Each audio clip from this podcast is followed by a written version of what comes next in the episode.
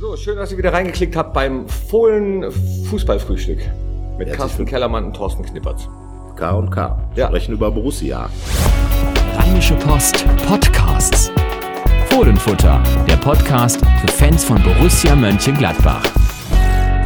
Natürlich, wieder ein Wochenende, leider wieder ohne Sieg, obwohl, also meiner Meinung nach, die Mannschaft wieder top gespielt hat. Fast, ähm, ich sag mal, mindestens 70 Minuten über.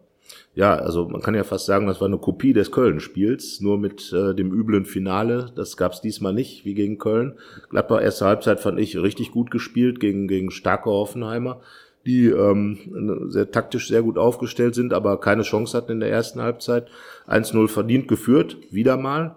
Und dann, äh, nachdem äh, Julian Nagelsmann noch ein bisschen offensiv eingewechselt hat, gab's wieder so eine kleine Schwächephase, wie auch gegen Köln. Dann fällt das Ausgleichstor und danach musste man natürlich einfach dieses Spiel gewinnen. Und, und das Problem, was die Borussen haben, ist nach wie vor die Torschusspanik. Ja, leid, leider, ähm, aber du sagst es, das ähm, ganz böse Finale wie gegen Köln gab es Gott sei Dank nicht. Das ist für mich Anzeichen dafür, dass es tatsächlich vielleicht äh, aufwärts gehen könnte. Ich habe nämlich, wenn du dich erinnerst, äh, an kurz vor Schluss die Szene, in der Jan Sommer den Ball festhält, diesen wirklich Ja. harten Schuss. Da habe ich an Murphys Law gedacht und habe hab ihn schon äh, durch die Hände gleiten und ins Tor trudeln sehen, dann verlierst du so ein Spiel wieder 1 zu 2 ganz knapp, obwohl du es eigentlich gewinnen musst. Und das wäre für die Psyche natürlich ganz schlecht. Äh, habe nach dem Spiel mit Tobi Strobel auch über diese Szene gesprochen und auch über den Aufwärtstrend. Äh, er und auch die Mannschaft ist ähm, ganz fest der Meinung, dass es eben aufwärts geht. Die glauben an sich und das hat man auf dem Platz auch gesehen. Ja, das finde ich auch. Und äh, es gibt ja immer noch ein paar Leute, die auch vermuten, dass es so eine Art Ketchup-Effekt geben kann. Ich glaube, sogar Eugen Polanski hat das nach dem Spiel gesagt. Er kennt Gladbach ja auch in- und auswendig, hat ja noch sein Haus hier am Bökelberg und ist ja trotz allem auch noch im Herzen ein bisschen Gladbacher, würde ich sagen, ist jetzt Kapitän von Hoffenheim und, und der sagt dann einfach, ey Jungs, ihr spielt echt gut und irgendwann kommt das dann wieder. Und vom Gefühl her, es fehlt einfach das 2 zu 0 und dann muss man einfach mal sagen, äh, es ist schon eine Kunst, manche Bälle nicht reinzumachen. ich habe jetzt irgendwie gehört, die, die Gladbach haben jetzt einen Antrag gestellt, die wollen die Tore vergrößern. Weil dann wäre nämlich der Schuss von, von äh, Fabian Johnson drin gewesen. Ja, das weiß ich ehrlich gesagt nicht, ob er drin gewesen wäre, weil manchmal hast du es nicht, äh, ich habe selber natürlich nicht auf dem Niveau, aber lange genug Fußball gespielt, um zu wissen, dass der Spruch von Andi Breme stimmt, hast du Scheiße am Fuß, hast du Scheiße am Fuß. Und was die Torchancen betrifft, haben wir das im Moment tatsächlich. Also egal, ob es jetzt äh, Torgen ist oder ob es Tobi Strobel in der ersten Halbzeit ist, ob es Lars ist, ob es Fabian Johnson ist. Also das sind jetzt schon vier dicke Dinger, die du machen musst. Manchmal geht das Ding nicht rein. Und du sprichst vom Ketchup-Effekt. Ähm, genau, das ist übrigens auch was, was Eugen gesagt hat. Äh, er meinte erstmal, hu, ihr seid aber richtig stark. Ähm, und glaubt auch, dass, ähm, ja, wenn, wenn das erste Mal der Dreier kommt, das wie, wie so eine Befreiung ist. Ich hoffe natürlich, dass er recht hat. Ich hoffe, dass du recht hast. Äh, vielleicht ja in Dortmund. Ja, da sind wir dann schon in Dortmund. Wenn man mal an dieses Dortmund denkt, die letzten zehn Spiele, acht Niederlagen, teilweise richtig auf die Nuss bekommen. 0 zu 5, 0 zu 4 letzte Saison, Anfang vom Ende der Ära Favre damals dieses Spiel. Aber äh, ich sag's mal so, wenn man keine Chance hat, könnte ja die Mannschaft, die ihre Chancen sonst nicht nutzt, genau die nutzen, die sie nicht hat. Genau. Sprich also, man fährt nach Dortmund, wir erinnern uns 2014, auch eine Serie von, glaube ich, neun Spielen nicht gewonnen unter Lucien Favre. Man fährt nach Dortmund und gewinnt im Westfalenstadion 2 zu 1. Auch vor vielen Jahren Borussia im Abstiegskampf, auch ein überraschender 2 zu 1 Sieg in Dortmund, damals der Weg zur, zur Rettung am letzten Spieltag. Wie gesagt, in Dortmund 2 zu 1 gewonnen. Und warum soll das nicht passieren? Denn das darf man ja nicht vergessen. Auch Borussia Dortmund hat ja ähnliche Probleme wie Gladbach, vielleicht auf einem höheren Niveau. Aber dass die jetzt hinter Mannschaften wie, wie äh, Hoffenheim und Leipzig und so weiter hinterher sind und, und noch weiter hinter Bayern, äh, das haben die sich auch nicht so vorgestellt. Und ich glaube, wenn man sagt, hier brodelt's, dann ist es in Dortmund auch nicht ganz so ruhig. Und zweimal Unruhe könnte dann ja vielleicht auch in Richtung Gladbach sprechen, weil auch Dortmund ist unter Druck. Aber du äh, sprichst gerade was an, ähm, äh, Brodeln, Stichwort Brodeln. Also es hat ja, ich nenne es mal, äh, so eine kurzfristige, zeitweilige Irritation gegeben zwischen Fans und Mannschaft oder Fans und Verein. Und das hat mich total gefreut am Samstag. Da hat man gemerkt, dass äh, auch die Fans gewillt sind, wieder mit der Mannschaft zu einer Einheit zu verschmilzen und äh, uns nach vorn gebrüllt haben. Und äh, wieder hinter der Mannschaft gestanden haben. Ähm, gegen Köln war das ja äh, eher ein bisschen weniger der Fall. In ja, wobei ich denke, man muss auch den Fans da gegen Köln bei allem Respekt äh, auch wirklich zugutehalten. Es war halt ein Derby und eine Derby-Pleite ist für den einen oder anderen. Äh, ich meine nicht nach dem Spiel. Ich meine nicht nach, ja. dass man da enttäuscht ist, äh, kann ich völlig ja. verstehen. Ich rede von, von, der, von der zweiten Halbzeit, äh, die für mich sehr, sehr leise war. Aber das ist jetzt äh, schon wieder zwei Also ich fand her. gegen Manchester war ja auch schon nicht so laut, wie man sich das hätte denken können. Ich glaube, das ist immer so eine Sache mit dem Umgang auch. Ne? Man spielt da gegen Manchester City, die ja eine unfassbare Mannschaft haben, mit dem, finde ich, coolsten Trainer, den es gibt, mit Pep. Und ähm, da ein 1 zu 1 zu holen, war ja schon ein Riesenschritt in die richtige Richtung. Auch da im Übrigen sich gegen einige Widerstände gewehrt, die die äh, gelb-rote Karte für Lars Stindl schwierig, äh, dass einige wichtige Spieler gelb äh, verwarnt waren und auch am äh, Moderhut, Raphael. Moderhut und Raphael am Rande der Karte wandeln. In dem Kontext kam dann ja auch das Problem mit den Pfiffen auf. Aber man muss sagen, da haben sich die Borussen dieses Momentum, wie Max Ewald immer sagt, auf ihre Seite gedreht und, und das, was du dann gesagt hast gegen Hoffenheim, da war es dann auch, man hat jetzt irgendwo, es ist schwierig, wieder in diesen positiven Lauf reinzukommen. Aber sie sind, glaube ich, dabei, das hinzubekommen. Und jetzt muss man eben sehen, wie es in Dortmund äh, wird. Also ne, man fährt nicht nach Dortmund und geht davon aus, dass man gewinnt. Ich glaube, das war letztes Jahr so ein bisschen das Problem, dass, dass man gedacht hat, dass man da schon richtig auf Augenhöhe wäre, nachdem man in der Saison am Ende vor Dortmund gestanden hatte. Und dann gab es halt dieses 0 zu 4, das ja alles auf den Kopf gestellt hat. Jetzt wird man da mit deutlich kleineren Brötchen hinfahren äh, und Ansprüchen hinfahren. Aber das könnte ja genau die Chance sein, wie das gesagt. könnte die Chance sein. Äh, könnte natürlich auch sein, dass du da nicht gewinnst oder sogar verlierst. Die Wahrscheinlichkeit ist ja groß. Naja, ja, also sie ist zumindest da, würde ich sagen. Gefühlt, sie ist da. Oder sie ist so, auf ja. jeden Fall da und ähm, ich denke, auch dann sollte man nicht den Fehler machen zu sagen, ach, jetzt, jetzt geht's äh, wieder abwärtsspirale mäßig. Man sollte äh, das auf jeden Fall mit einbeziehen, die Möglichkeit, dass man in Dortmund tatsächlich in der Bundesliga mal verlieren kann. So, das ist schon anderen passiert. Das ist schon so. vielen anderen passiert und ähm, ist auch kein Beinbruch, obwohl in der jetzigen Situation natürlich ein Sieg der, der, der absolute Befreiungsschlag das ist, das ist ja das Problem. Dieses, äh, äh, du hast einerseits hast du die Leistung und ich sage auch, dass äh, zumindest von den Heimspielen her müssten eigentlich wesentlich mehr Punkte da sein. Wir hatten noch mal ein paar Daten aus dem Packing-Bereich da müsste eigentlich von dem, was passiert ist, müsste Borussia eigentlich sieben Punkte mehr haben. Bist, bist, bist du Packing-Fan? Äh, grundsätzlich bin ich äh, ein Fan von vernünftigen Statistiken, die vernünftige Aussagen machen. Da hat der Posting ja eine wunderbare Statistik geholt. Also die haben die, äh, die Goaling-Statistik rausgeholt ja. und haben gesagt, immer wenn man ein Tor mehr schießt als der Gegner, gewinnt man. Das ist ein gutes Prinzip im Fußball. ich, bin, ich bin Fan des Goaling-Prinzips. Ja, und das Goaling ist natürlich auch eigentlich letzten Endes das, worum es im Fußball geht. Also äh, da äh, muss man sich ja nichts zu sagen. Ich habe hier ein schönes Büchlein gefunden, Eduardo Galeano, großartig über, über den Fußball geschrieben. Und er schreibt über das Tor, ich versuche es mal vorzulesen, das Tor ist der Orgasmus des Fußballs. Wie der Orgasmus, so wird auch das Tor in der modernen Gesellschaft immer seltener. Das trifft ja nun dummerweise auf Borussia Mönchengladbach im, im Prinzip zu. Und nun muss man halt schauen, dass man genau dieses Goal, dem Goaling-Prinzip folgt, weil Ne, das Runde muss ins Eckige, das hat uns, glaube ich, Marcel Reif hinterlassen. Und am Ende geht's gerade, jetzt ist das Hauptproblem von Gladbach ist die Torschusspanik. Wie man die überwindet, das muss jetzt André Schubert rausfinden. Ich sage ja immer, gib den Leuten irgendwie ein Tor und lasse die Bälle immer wieder reinknüppeln. Ich glaube, so hat das Cristiano Ronaldo auch gemacht. Und der, der wäre jetzt einer, der könnte wunderbar jetzt hier einen Vortrag halten, weil der freut sich auch über das sechste und siebte Tor in einem Spiel. Und genau das ist das Entscheidende. Ich sag dir das, Knippi. Das ist das Entscheidende. Denn der ist so jetzt geil ich, auf jedes jetzt, verdammte Tor. Jetzt bin ich gespannt. Auf jedes verdammte Tor, dass er auch das sechste Tor total geil findet. Und wenn du so heiß auf Tore bist, der steht nach jedem Training da und ballert noch Bälle ins Netz. Ins leere Tor einfach rein, weil er es total klasse findet, wenn dieses Netz da rum vibriert, zappelt, macht und tut. Und das ist das, was, wo du vielleicht hingehen kannst als, als Borussia Mönchengladbach und sagen kannst, der Wille zum Tor muss größer werden. Das ist, hört sich jetzt bescheuert an. Natürlich will jeder ein Tor schießen. Aber dieses, dieses Gefühl, einfach das Ding reinzumachen, noch größer zu machen, noch zu vergrößern. Und das muss man irgendwie jetzt hinbekommen. Und dann hat natürlich auch mit Glück klar immer zu tun, aber ich glaube, wenn man, je mehr man was will, self-fulfilling prophecies, desto mehr kriegt man es auch. Also Ronaldo, guckt euch Ronaldo an, immer das Ding. Ja, aber rein. meinst du nicht, dass manchmal tatsächlich ähm, äh, vielleicht genau das, dass man es zu sehr will, dass das Grund dafür ist, dass es eben nicht funktioniert, dass man dann äh, tatsächlich anfängt nachzudenken vor dem Tor. Also ich habe jetzt natürlich nie auf dem Niveau gespielt, äh, sondern immer nur Bezirksliga, aber das ist ja im Fußball eigentlich immer das Gleiche. Ne? Und wenn du anfängst da nachzudenken, das ist jetzt so eine Phrase, aber das sind vielleicht die Zehntelsekunden, die dir fehlen oder die Lockerheit, die dir fehlt, um das Ding dann einfach reinzuzimmern. Also ich denke, einfach. also verschieße ich. Ja, Ja, gut, das ist ja das Gerd Müller-Prinzip, zu sagen, nicht zu denken und einfach rein damit. Das ergänzt sich aber.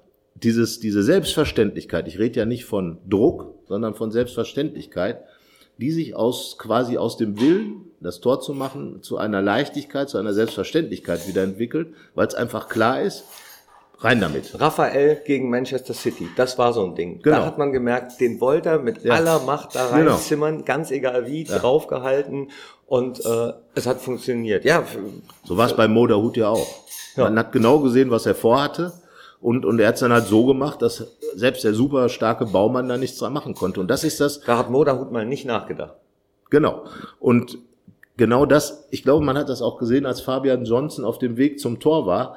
Zweimal zum Linienrichter geguckt, dann hat er auf den Ball geguckt, dann hat er hier und dahin geguckt. Natürlich hat er sich konzentriert, natürlich war der auch, der läuft ja nicht aufs Tor zu und sagt, dem schieße ich vorbei. Ja, also- Aber er tut's. Und äh, okay, da- das auf der einen Seite und auf der anderen Seite hast du aber manchmal eben auch Pech oder wie zum Beispiel im Derby, wie jetzt wieder gegen Hoffenheim, ein äh, Torhüter auf der anderen Seite im Tor, der, dem alles gelingt, der tatsächlich alles hält. Oliver Baumann bekommt immer die Beine noch zusammen, es steht zufällig genau richtig, äh, als Tobi Strobel den Ball Volley nimmt. Das sind auch Sachen, die können in anderen Situationen auch mal reingehen. Ja, keine Frage. Das ist halt, wie gesagt, das Momentum, über das Max Eberl spricht.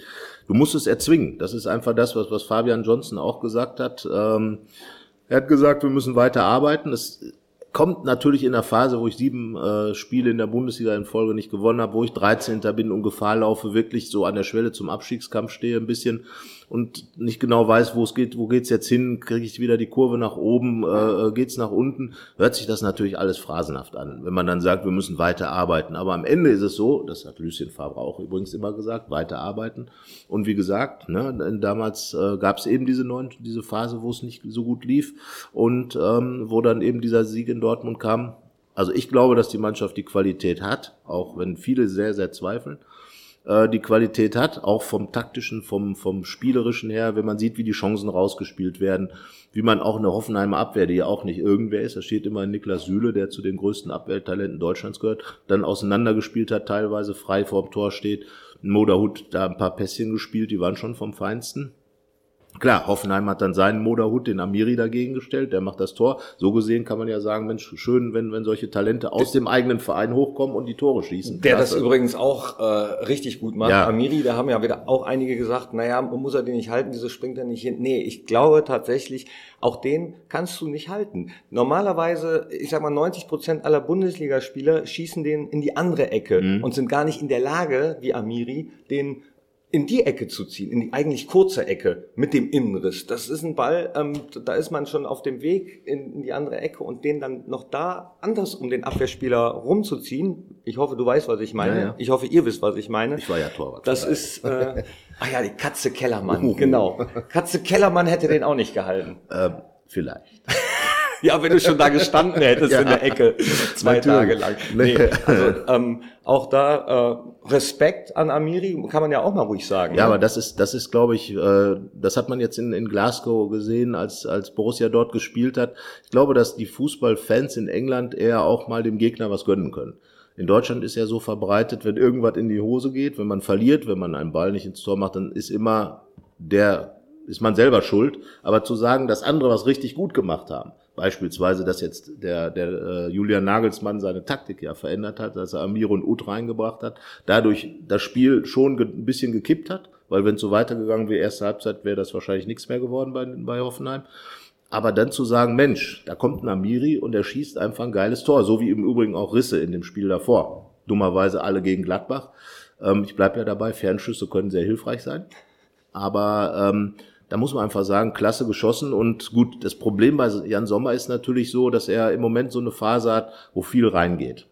Ohne dass er große Fehler macht, sondern einfach die. Ja, der hält ja auch richtig geile Also, Dinger. das ne? ist also ja- unten, unten, wenn er unten rechts in die Ecke abtaucht. Erste also, Halbzeit, ja. Also ich sag mal, da sind auch so zwei, drei Sachen, die halten andere Torhüter nicht. er hat genau wie die Mannschaft auch in dem Manchester-Spiel auch so eine Art Turnaround gekriegt. Er hat da den Punkt festgehalten, das wollen wir auch mal ganz klar sagen, weil er einfach übrigens auch gegen Hoffenheim, auch Erste da Halbzeit, kurz, ja. nee, Und nee, kurz vor zweite Schluss. Halbzeit, kurz vor Schluss, von dem ich eben geredet Ja. habe. Ne? So ein Ball kann auch Ja. mal ganz doof Nein. durchrutschen. Den hält Ja. er fest. Und, und das, das ist das, was so in der Gesamtheit ist es, hat dieses Hoffenheim-Spiel, hat viel gezeigt, was Borussia für Probleme im Moment hat. Dass sie zum Beispiel eine Führung nicht durchbringt, wieder. Dass sie die erste Halbzeit besser den Gegner beherrscht als in der zweiten. Also wenn man nur die Halbzeittabelle nehmen würde, wäre Gladbach Dritter. In, in der, äh, in der, in der zweiten Halbzeittabelle ist Gladbach vor, Drittletzter. Also her Oder mit dem unten. Antrag. Ja, mit dem Antrag, zweiter Antrag wäre Torhüter raus beim Gegner. Ne? Ja, im Moment auf jeden Fall. Und, äh, und der dritte Antrag wäre natürlich ähm, zu sagen, ähm, die Tore zu vergrößern. Wie gesagt, dann hat man vielleicht trotzdem das Glück, dass so ein Schuss wie von, von Fabian Johnson, wenn er ein bisschen übers Füßchen drüber rutscht, dann doch noch reingeht. Ich meine, Von Fabian, der von Torgen, Ja. der geht dann auch rein. knapp vorbei. Ähnliche Situationen gab es ja auch da gegen Köln, kurz vor der, kurz nach der Halbzeit, war es jetzt Lars Stindl und, und später dann Torgan Hazard. Diese Dinger gehen in guten Zeiten rein, in schlechten natürlich nicht. Und im Moment, aber ich glaube, dass die, dieses Spiel gegen Hoffenheim auch gezeigt hat, nicht nur, welche Probleme Gladbach hat, sondern auch, dass manche Probleme dabei sind, sich ein bisschen zu lösen.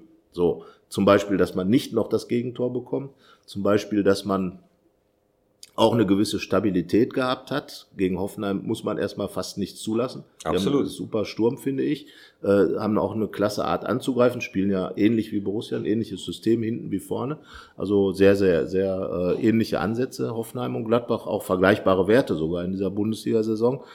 Aber äh, bei Hoffenheim sieht man dann halt, da reicht dann eine Chance, weil ich glaube, aus dem Spiel heraus hätte wäre es schwierig für die geworden. Ja, weil die ansonsten hatten sie ja konzipiert Hatten waren. ja ansonsten keine, keine Genau. Chance. Aber dann geht eben dieser eine Schuss optimalerweise rein.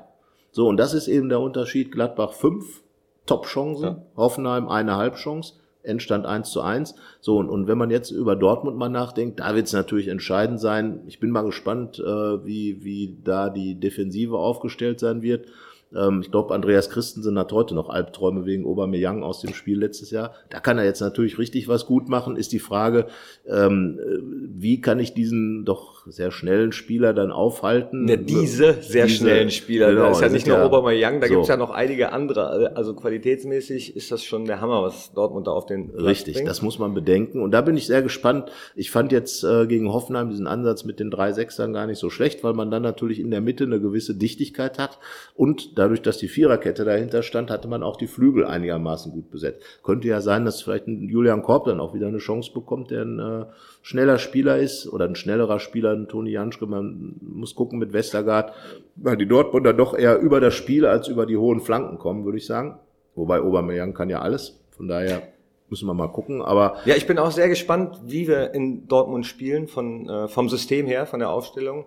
Ähm, da übrigens auch, also finde ich, Kompliment an André Schubert, dass er äh, 4-3-3 gegen Hoffenheim spielt, Ja. weil viele haben ihm ja vorgeworfen, immer er mit seiner Dreierkette. Nee, macht er ja gar nicht immer, obwohl Ja. das auch vielleicht manchmal sogar ein bisschen überbewertet ist, weil sich das während des Spiels ja auch ändert. das Aber so in der, äh, im Grundsystem war es ja tatsächlich vier, drei Sechser und dann Ja. drei Stürmer.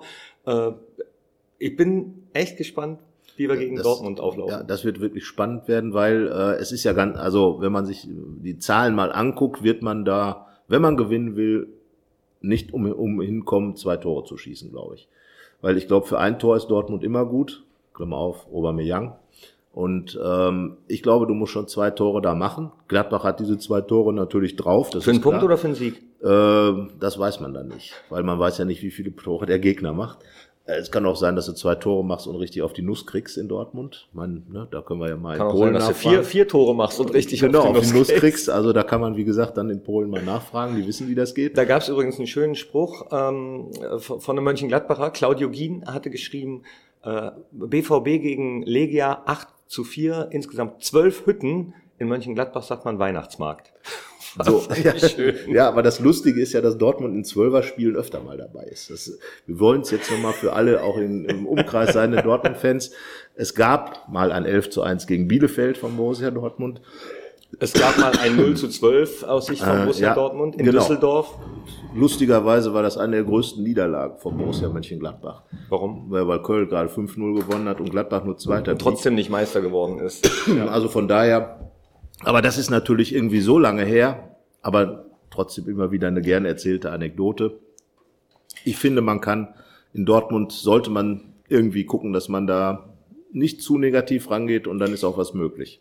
Also so wie ich die Mannschaft äh, einschätze, beziehungsweise nach dem äh, Spiel kennengelernt habe, wenn wenn du mit einzelnen Spielern gesprochen hast, dann geht sie da nicht zu negativ dran. Die haben, schätzen das alle ganz gut ein. Ja. ja, also wie gesagt, ich habe auch nicht das Gefühl, dass in der Mannschaft jetzt irgendwie ein riesen Wurm drin ist, sondern äh, die haben Bock, Fußball zu spielen, das merkt man. Sie kriegen die Konstanz nicht hin, das ist ein Problem. Ähm, sie kriegen zu leicht Gegentore in, in den entscheidenden Momenten. Man steht gut und kriegt dann trotzdem so blöde Tore, wie jetzt äh, auch in den letzten beiden Spielen. Und man muss halt einfach mal gucken, dass man aus einer 1 zu 0 Führung äh, irgendwie noch ein bisschen mehr zieht als Ein Unentschieden. als ein Unentschieden oder eine Niederlage, weil wie gesagt, das hat es doch jetzt öfter schon gegeben. Also wie gesagt, Konstanz durchhalten, mehr Wille zum Tor. Also wie gesagt, dass man so diese dieses so stark will, dass es schon wieder leicht ist, den reinzumachen, nicht als Druck, sondern Leichtigkeit. Und ich denke, dann wird auch dieses spielerische Moment wieder dazu führen, man hat Chancen, man schießt Tore. Das muss einfach so dieser logische Ablauf sein. Ball vor Tor, Tor. So, das war ein schönes Schluss Schlusswort von dir, Carsten. Bei vor Tor, Tor. Und du hast Husten, deswegen bestellen wir jetzt wieder. Äh, ein Kaffee und ein Hustentee, ja? Danke sehr. Tschüss. Lippi, bis nächste Woche. Bis nächste Woche. Ja, bin gespannt. War doch jetzt cool. Auf jeden Fall authentisch. Authentisch. Wichtig. Ja. Mehr bei uns im Netz www.rp-online.de